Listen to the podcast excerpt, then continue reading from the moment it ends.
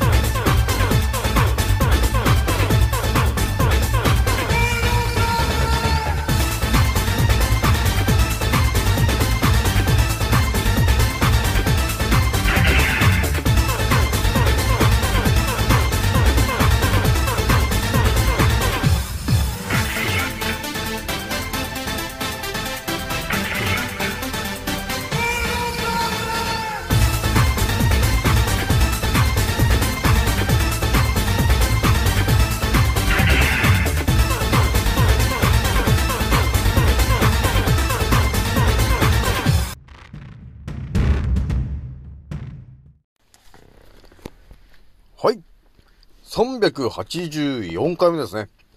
賢者の戦闘プログラム第280弾。始めさせていただきます。創造船オメガ号宇宙一の免疫力マスター、青木丸でございます。今から話すことは、私の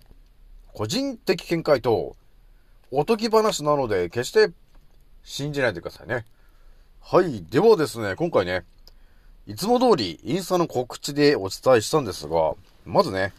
一発目にお伝えするのがですね、えー、酸素ボンベの話なんだけど、実はね、と、酸素ボンベの中身は酸素じゃなかったんだよ、というお話を、一発目にね、お話、あの、お見舞いしまして、で、二つ目にね、これまた続く話なんだけど、えー、要するにね、酸素を、要するに酸素だけをですね、えー、我々、あの、補充するとですね、ただ、酸素中毒になっちゃうんだよ、という、ちょっとね、恐ろしい話しちゃおうかなと思ったんだよね。で、三つ目に、えー気軽に DM くださいねのお話を、えーお見舞いしようと思います。じゃあ今回ね、気づいた方と覚醒した方がですね、一番注意しなければならないことと、その立ち回り方の今回ですね、179回目になりますという感じなんですよね。じゃあまずね、ちょっとね、今日、えーちょっと皆さんにお伝えしときたいのがですね、えっ、と、今日が、えーと、13日ですね。13日、えー日曜日なんだけど、皆さんどうですか今日一日。もうね、私もね、あの空がね、いや、なんだ、もう朝もうね、ドアを開けて、カーテン開けて、そ、あの、空を見たんだけど、やべえ空だな、これ、あと。もうね、なんだろうね、科学的な、もう粉が空をま、あの、空が、空中がもう粉だらけみたいになってんじゃないかと。いう感じだったんですよ。で、やっぱり、あのね、やっぱ鼻が結構敏感だからね、もともとね。だから別に花粉とかね、一切花粉が飛んでるわけでもないんだけど、鼻がムズムズするよな、という感じなんですよ。で、その原因は何だって言っても間違いなくこのね、もうね、この空がね、汚すぎるんだよ、結局。だからね、絶対これね、今日とかほんと、あの、PCR とかね、あと月曜日がな、やばいのは、月曜日の PCR の数がやばそうだなっていうのがあるよね。結局ね、あの花粉症だとみんなほとんどの、えー、世 世の中の100%の人が、ああ、花粉症だって言ってるんだけど、皆さん一言言っとくけど、えー、いいですかと。えー、まあ、プペル的に言いますと、えー、ね、煙突町のプペル的な感じで言うと、皆さんね、花粉が、空を舞ってるところを見たのかよという感じあるよね。じゃ自分のね、鼻の中に、えー花粉がいるのを顕微鏡で見たのかよと。ね。いうことあるんだけど、まあ私も実際見たことはないし、まあ病院とかでね、まあ調べればわかるとは思うんだけど、いいですか皆さん。今日って、どうですか？あのー風とかってほとんど吹いてなかったでしょ？今日。吹いてなかったのにもかかわらず、なぜ花粉症の、えー症状が起きるんですかと。これがね、まだね、風がすごい吹いてるね、え時だったらわかりますよと。ああ、そっか、山の方からね、花粉が来てるんだってなりますけど、一切風が吹いてないのに、なぜ花粉症の症状にならなきゃいけないんだと。これは花粉じゃなくて、空から降ってきてる科学的なやつですよね、という感じなんですよね、皆さん。なので、まあちょっとね、塩鼻うがいをちょっと強化していただいて、えー鼻の奥に溜まってるちょっと汚れをもう取ってもらうしかないかなと。えーいうところがあるので、まあ、塩鼻うがい、ちょっとなっていう人がいたら、まあ、よく今テレビで CM でやってますけど、鼻の輪っちゅうのもありますんで、えーまあ、ぜひともそれもやってみてもらってもいいかなと、えーいうところがありますね。じゃあ、ちょっとね、一発目のちょっとお話ししようかなと思うんだけど、まあ、私も過去にね、あのー酸素の話はちょっとちらっとしたんですよね。まあ、したんだけど、ちょっとまた改めてね、ちょっと、えー考察していたところで、あれ？っていうことがあったんで、ちょっとこれ皆さんにちょっと言ってかないとなっていうことがあったんですよ。まあ、ひとまず、まあ、少し前にかた、あの、言った内容で言うと、まあ、えー、酸素は存在しないよ、みたいな話をね、で、そんな話をしたわけよ。だいぶ前に。まあ、したんだけども、まあ、それは、要するに酸素じゃなくて、プラーナと呼ばれてる、要するに生命のエネルギーなんだよね、と。まあそれを吸ってることで、我々は生きてるんですよ、と。あいうのが、えーまあ、根本的な話になってくるんですよね。もうこれちょっと真実の方になっちゃうから、ちょっと当たり前と常識の人はですね、やっぱりね、あのーいや、いや、と。大木村さん酸素を吸って生きてるでしょ、と。いうことで、多分ね、当たり前と常識の人はね、もう酸素を吸ってるんだっていう頭になってると思うんですよね。で、今回の話で多分ね、皆さんね、あれ？酸素吸ってないかもっていうことに多分ね、最後なっちゃうんじゃないかなと。いうことになりそうになるんですけど、まあちょっと一個ずつね、ちょっと説明していくんですけど、じゃあまずね、まあ当たり前と常識の人たちの、えー思考で言うとですね、えー要するに、えー我々は、えー酸素と呼ばれてるものを吸って呼吸してますよと。それで生きてるんですよね、というのが、まあ当たり前と常識の、えー人たちの考え方なわけだよね、と。じゃあそれを確認してみましょうと。えいう、ちょっと確認の作業に入るんですけど、じゃあね、と。えーよく、あの、海とかを潜るね、えーダイバーとかがいますよね。ダイバーさん、いますね。えー水中ダイバーって言ってこうね、えー海の中入ってってこう写真とかね、え撮ったりする人たちがいるんだけど、あの人たちがですね、え酸素ボンベと、えいうものを背負ってるじゃないですか。で、ここでね、え要するにその酸素ボンベというものを背中に背負って、海に潜っていって、こう、ね、なんていうの、こうね、あの、ダース・ベイダーみたいな感じで、プーハープーハーやるわけですよ。ね。呼吸をするわけですよね。こう、プーハープーハーってするんだけど、えー、これはね、私もですね、あのー思い込んでた話なんだけど、私の他にもいるかな、思い込んでる人。じゃあね、と。その酸素ボンベと呼ばれてるものの、えー、中身は一体何なんですかと、えーいうふうに、えー、問われたときに、実はですね、我々が思ってることと違うことが起きてるんだよね、という話がまず一発目にあるわけなんだね。これがね、どういうことかというと、えー、我々はですね、その酸素ボンベと、えーいう、えーまず、ネーミングを、えーが頭に入ってきたときに、あ、酸素が入ってるものなんだね、ということが、えー頭に刷り込まれてると思うんだけど、実はですね、皆さん、ちょっとここだけの話なんですが、そのね、酸素ボンベと呼ばれてるものの中身がですね、実は酸素が入ってなかったんですね、ということなんですよ、まず。まずそこなんだよね。わかりますか、皆さん？えー酸素ボンベと呼ばれてるものを背負って、あの、ダイバー、ダイバーはね、海の中に入ってくんだけど、でもその、ダイバーが吸ってる、その酸素ボンベと呼ばれてるものの中には酸素が入ってないのよ。どういうことかわかりますか皆さん。だからね、これも多分ね、支配層どものからくりの一つなんだよね。これも真実からね、隠すためのテクニックだと思うんだよね、これも。えー、なので、えー、要するに酸素ボンベと呼ばれてるものの中身が酸素じゃないんだよね、と。じゃあね、と。じゃあ、大木村さん一体何が入ってるんですかと。で、みんな気になるね。何かというとですね、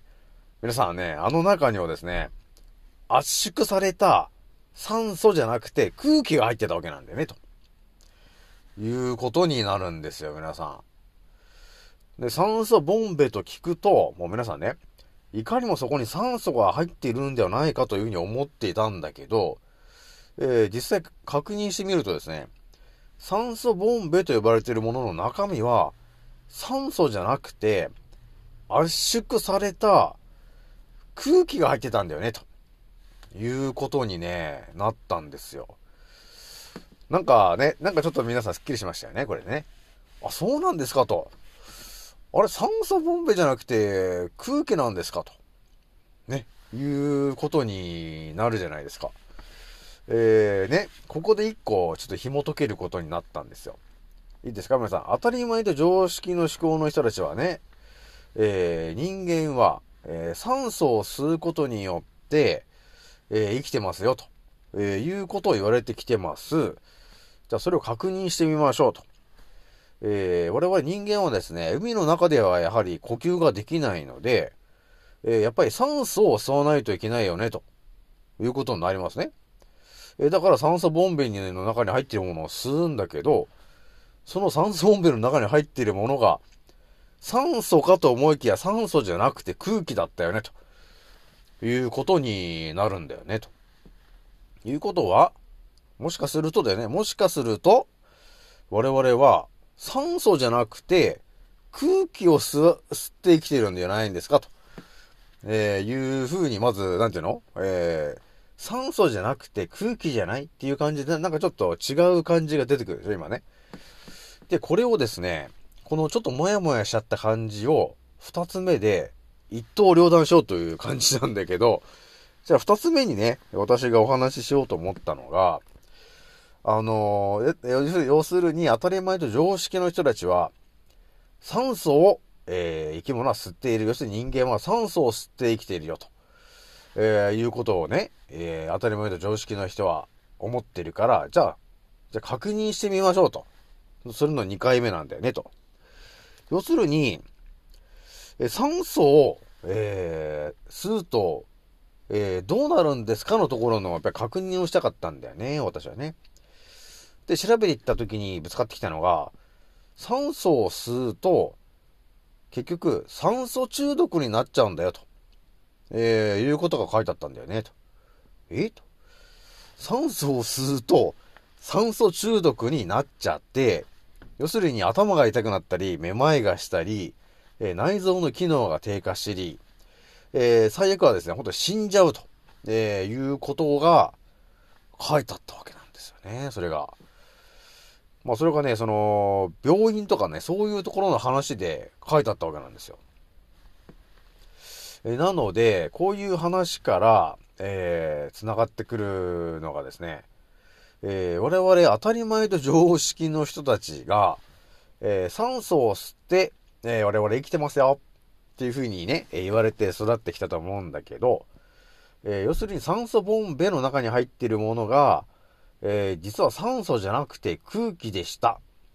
ということになってるんで、あ、酸素じゃなくて空気を吸ってるんだね、と、えー、いうことにまずなりましてと。で、二つ目。あのー、あ病院で体調が悪くなったりね、その、あ、重症化しちゃったりした時に、あの、病室の壁になんか酸素みたいなのあるじゃないですか。で、えー、それをね、つけるじゃない。酸素。で、酸素をつけて酸素を吸うんだけど、えー、なんていうのかな、私がもやもやしてたところが、結局、その、病院で入院した人がね、えー体調が悪くなったりなんだ、重症化したりとかした時に、結局その、酸素マスクみたいなのをつけられるじゃない。そこで。つけられるんだけど、要するに酸素というものが、体にいいものだと思い込んでたわけじゃん。思い込んでたわけなんだけど、蓋を開けてみたときに、酸素を吸ってると、要するに酸素中毒になっちゃって、要するにね、活性酸素と呼ばれてるものが、えー、体のね、その毒素みたいな感じで全身を回っちゃうわけなんですよ。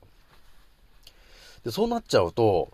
酸素を吸うことによって、えー我々はですね、えー体に、体の中にこう、ダメージを受けることになっていて、え結果はなくなっちゃうんだよね、ということになってたんですよ。このからくりなんだけどね。これね、結構ね、みんなね、これ知らない話だと思うんですよ、これね。こうやって私もね、今日見っけた話なんで、これでもね、皆さんに言っとかないとなと思ったんですよ。だから、あのーまあ、病院とかで、えー、なんか重症化とかしたりして、あの酸素を吸うじゃない当たり前のようにこう、酸素マスクつけて、えー、っていう感じの、まあ、ドラマとかでも見るじゃないですか。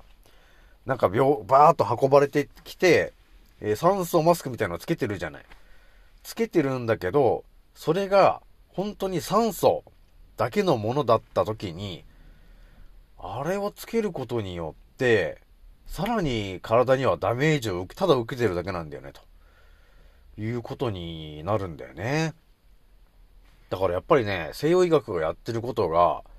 矛盾でしかないんだよね、と。いうことになるんで、皆さんね、えー、酸素マスク、ちょっと気をつけた方がいいかな、と。いうところがありますんで、当たり前と常識の人はですね、え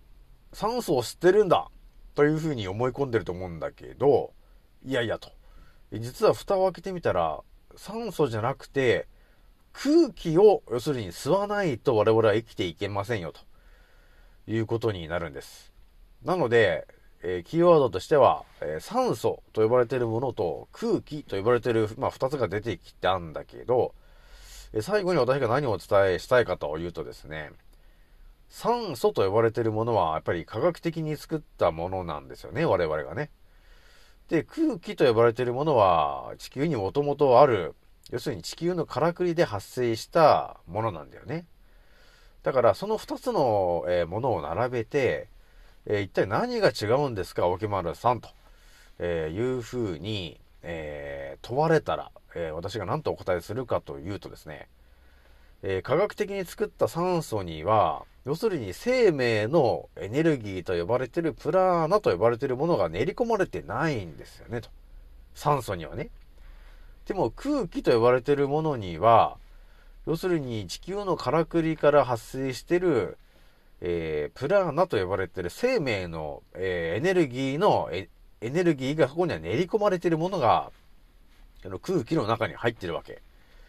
えーなので、それを、えーまあ、鼻から吸って肺に入ることによって、え生命のエネルギーが、えそこで体に入ってくるようになってるわけなんだよね、と。えだから、要するに我々は、え酸素を吸ってるんじゃなくて、えー空気を吸って、その中に入ってるプラーナと呼ばれてる生命エネルギーを、えー吸って生きてるんだよね、と。そこが、えー真実なんだよね、と。いうことなんですよ、皆さん。危なかったね。私もね、えーやられるとこでしたね、これ。危なかったですね。でね、私もね、あんま、ちょいちょい前からね、ちょっと疑問に思ってたんですよ。あの、酸素スプレーみたいのあるじゃん。あの、よくスーパーとかで売ってる、あの、スプレータイプの酸素のやつあると思うんだけど、えー、あれが、あれがね、なんかこう、なんか運動した時とかに、あの、酸素とかで吸うじゃん。吸うんだけど、あれがまさか、えー、体にとっては、ものすごいダメージが来てるものだとは思わなかったけど、えー実際蓋を開けてみたときに、やべえな、こりゃ、と、えーいうことがあったんで、ちょっとね、皆さん、あのー注意してくださいね。あの、特に酸素のスプレーの、あれ、ボンベみ、ボンベみたいなやつあると思うんですけど、スーパーとか売ってる、あの、1000円ぐらいのやつ。我々は酸素を吸って生きてないから、呼吸は、えー、空気を吸わないといけないからね、皆さんね。えーなので、美味しい空気を吸いたければ、やっぱり大自然の中のね、えー緑がいっぱいあるとこに行って、えーたくさん空気を吸ってもらった方が、やっぱ体にはいいよね、と。まあ、それは、あの、練り込まれてる、その、プラーナと呼ばれてるね、生命エネルギーの、やっぱりそれが練り込まれてる量が多分違うよね。ということがあるんだよね。だから都会にいるよりも、あのー山の中のね、えー大自然の中にいた方がいいなって言ってる、多分本当の理由っていうのが、あのー結局ね、プラスイオンとかマイナスイオンとかいろんな話あるじゃん。あの山の方に行くとこう、マイナスイオンがとかっていろいろあると思うんだけど、根本的な話をしちゃうと、えー要するに、えー山の方に行くと、えー大自然のやっぱり、ええ草木から発生、発信されている、え要するに、プラーナと呼ばれてるものものが、たくさん練り込まれてる、要するに、えー空気がいっぱいあるんだよね、と、そこには。なので、それを吸うことによって、えー我々はとても、なんていうのかな、エネルギー、エネルギッシュになられるんだよね、ということになるわけ。だからね、ここが多分ね、これ、ほんと真実なんだと思ったんだよね。なので、皆さん、酸素と呼ばれてるものに、騙されないでくださいね、皆さん。酸素はもうね、酸素吸うと、酸素中毒になっちゃって、体にはね、何もいいことないんだもん。びっくりしました、俺もね。なので、皆さんね、ちょっとね、いいですか、酸素と呼ばれてるものは、えー、吸わないでください。ということをお伝えしていきます。えー我々が、えー吸わなければならないのは、えー地球のからくりで発生している、えー空気に含まれているプラーナと呼ばれている、えー生命のエネルギー。これを吸うことによって生きてるよということがあるんですよね。えーなので、ちょっと今回はまた圧倒的な話なんですけど、結構みんなこれ、やっぱさ、知ってるか知ってるないかで言ったら知ってた方が良かったでしょ？今回の話もそうなんだけど。えーなので、まあ身近な人がいたらね、ちょっと教えてあげてください。えー我々は、えっ、と、酸素を吸って生きてなかったよということをちょっと言ってみてください。あ、でもね、あれか。ちょっとスイッチが入る人じゃないとダメかな。当たり前と常識の人に多分これを伝えても、本当に100%の勢いで、青木村さんやっぱ頭おかしくないですか？っていうことになっちゃうからね。なっちゃうんで、皆さんね、えー、本当あのー頭の柔らかい人に言ってもらえるのはいいかな。えー、なので、本当にね、もう本当なんていうのかな、生き物のこの根本からおかしいみたいな話になっちゃうからね。え酸素を吸ってないとか言っちゃうとね。えなので、あの、相手を選んで、え言ってもらえるといいかなという感じがありますね。じゃ最後ね、え気軽に DM くださいねの、えお話なんですけども、まあ今ね、えーなんだかんだそうだな、もうなんだ、10人ぐらいの、えー方と DM をしているのかな？えーいう感じになっているんですが、まあまだまだね、あのーえー腸内環境を整えたい方とか、えーちょっと誰かが乳がんになっちゃってっていう人とか、えー乳がん、えっ、と、がんの末期になっちゃってる方、えーなどね、あとよくわからない病気になっちゃってるんですと。で、いう方とか、まあ、いると思うんだけど、え気軽にちょっとね、DM してきてもらえると、えー私がちょっと何かしら、あのね、えー宇宙一の免疫力マスターなんで、えー何かしらそのね、えーこうすればいいんじゃねえかっていうね、えー知識があるからね。えーなので、まあ、とりあえず当たり前と常識の方の知識と、えー私が、あのー見つけ出してる、レオナルド・ダ・ヴィンチの思考で見えてきてる、地球のからくりから、えー健康にするためのテクニックっていうのはまた別に持ってるから、ちょっとそっちとダブルで考察して、えー、あのこ、これがいいんじゃないかなと。えいう感じで、え人生の役に立つ、えお話をちょっとお伝えできるかなと、えいうところがあるんだよね。えーなので、まあそうなってきてるんで、結局私のアンカーラジオさんが、えー総再生回数が1万2000回を突破していたり、えー私のインスタのフォロワー数が2600人を超えていると、えーいうのが、やっぱり数値で出てきているんだけど、まあ、沖村さんはなかなか、あの、興味の湧く内容の話ばっかりしてるね、と、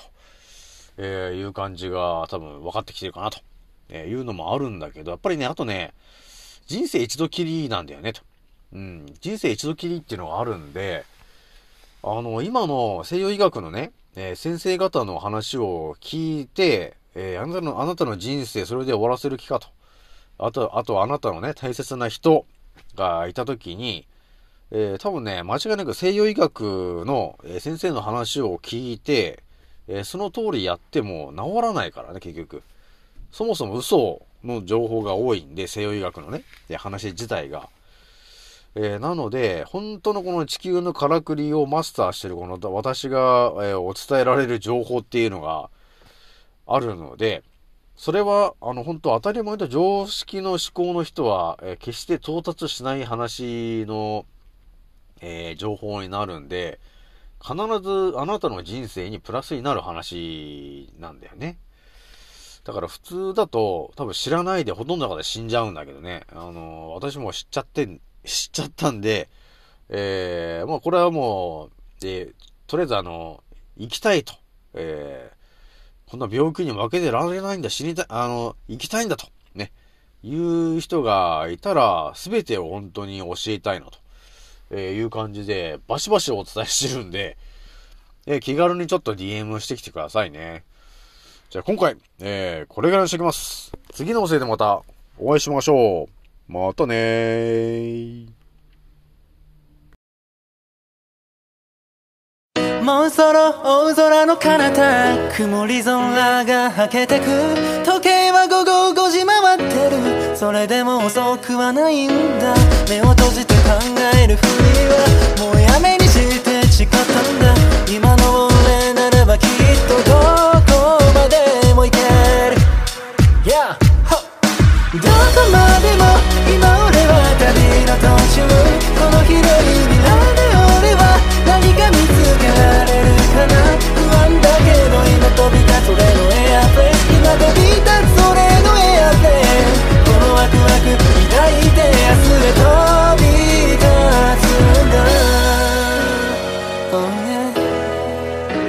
ざ着陸させる俺はまるでパイロット Yeah どこにでもある小さなしがらみに振り回されている未だに右左左右気にしないように生きるだってライフは一回きりなのにまた誰かが噂話噂話そんなくだらない時間使ってなら俺らは速攻動紹介で境界線越えて You あげること。さながらジャンボジェット目的地は世界の観光名所ミスト匠龍一の所で全国の少年少女にも証明しよう常にメンターをモデリング。夢見せるためライム乗せるビーズならこそビールの谷間の上昇。気流に乗っかってどんどん行く。